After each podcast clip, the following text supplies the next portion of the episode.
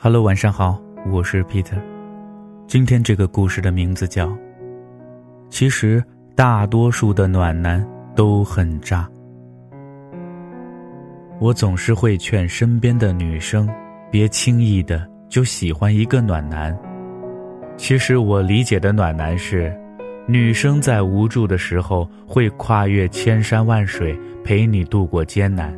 在你需要金钱救急的时候，会散尽家财，只要是你需要，而且不会趁人之危，一切以和你上床为最终目标。我觉得暖男应该是这样，有责任、有担当，值得托付一生的一类人。可是现在横行的暖男却是，有好看的颜值，有温和的笑容，会嘘寒问暖。下雨了会给你送伞或者陪你淋雨，失恋了会陪你买醉，会坐一天的火车来看你，理由只是想你。你想吃什么，只要和他讲，哪怕是深夜，他也会送来给你。但是这所有的好，都会有一个前提，就是他爱的是你，而且并没有得到你。之前在网上看见一个故事，女孩在和男朋友闹别扭的时候，另一个男孩无微不至地陪着她。男朋友和那个男孩一对比，就变得很恶劣，不懂得浪漫就算了，连女孩的心也不愿意安慰。男孩对女孩越暖，女孩就越觉得男朋友真是太差劲儿了。后来不可避免的分手。分手之后，在感情的空窗期，男孩更是好的让人难以形容，把女孩照顾的就像个生活不能自理的小姑娘。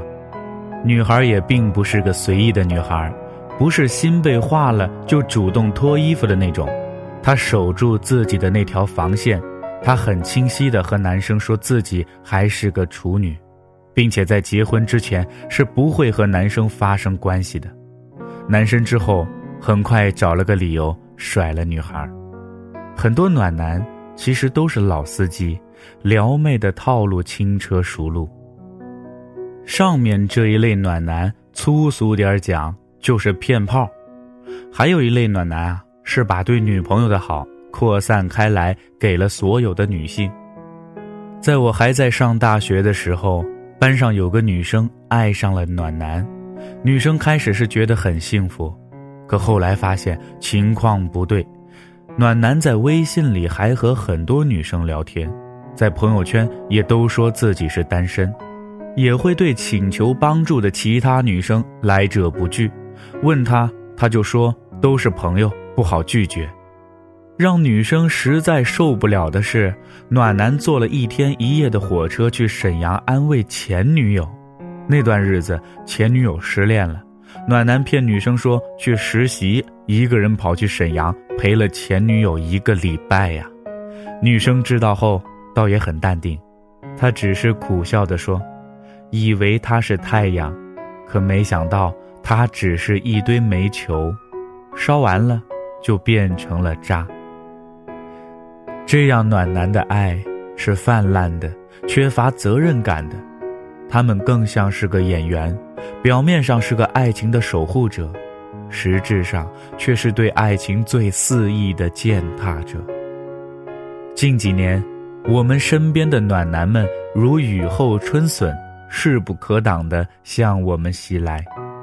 我也认识几个暖男，对女朋友死心塌地，从追求开始就鞍前马后，送完早饭送水果，送完水果送宵夜。女朋友生病了，就煮好汤，颠颠的送去，还要顺带把屋子给收拾一下。和女朋友的朋友们一起出去啊，忙前忙后，把大家都照顾得很好，让大家特别羡慕这个姑娘。而且从头到尾和女性朋友们保持安全距离，眼睛里啊只有女友一个人。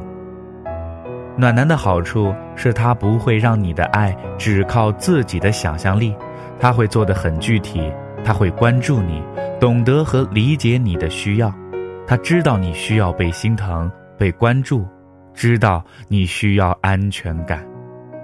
暖男不仅仅会爱你，更会给你无微不至的关怀，让你时刻都觉得被爱着。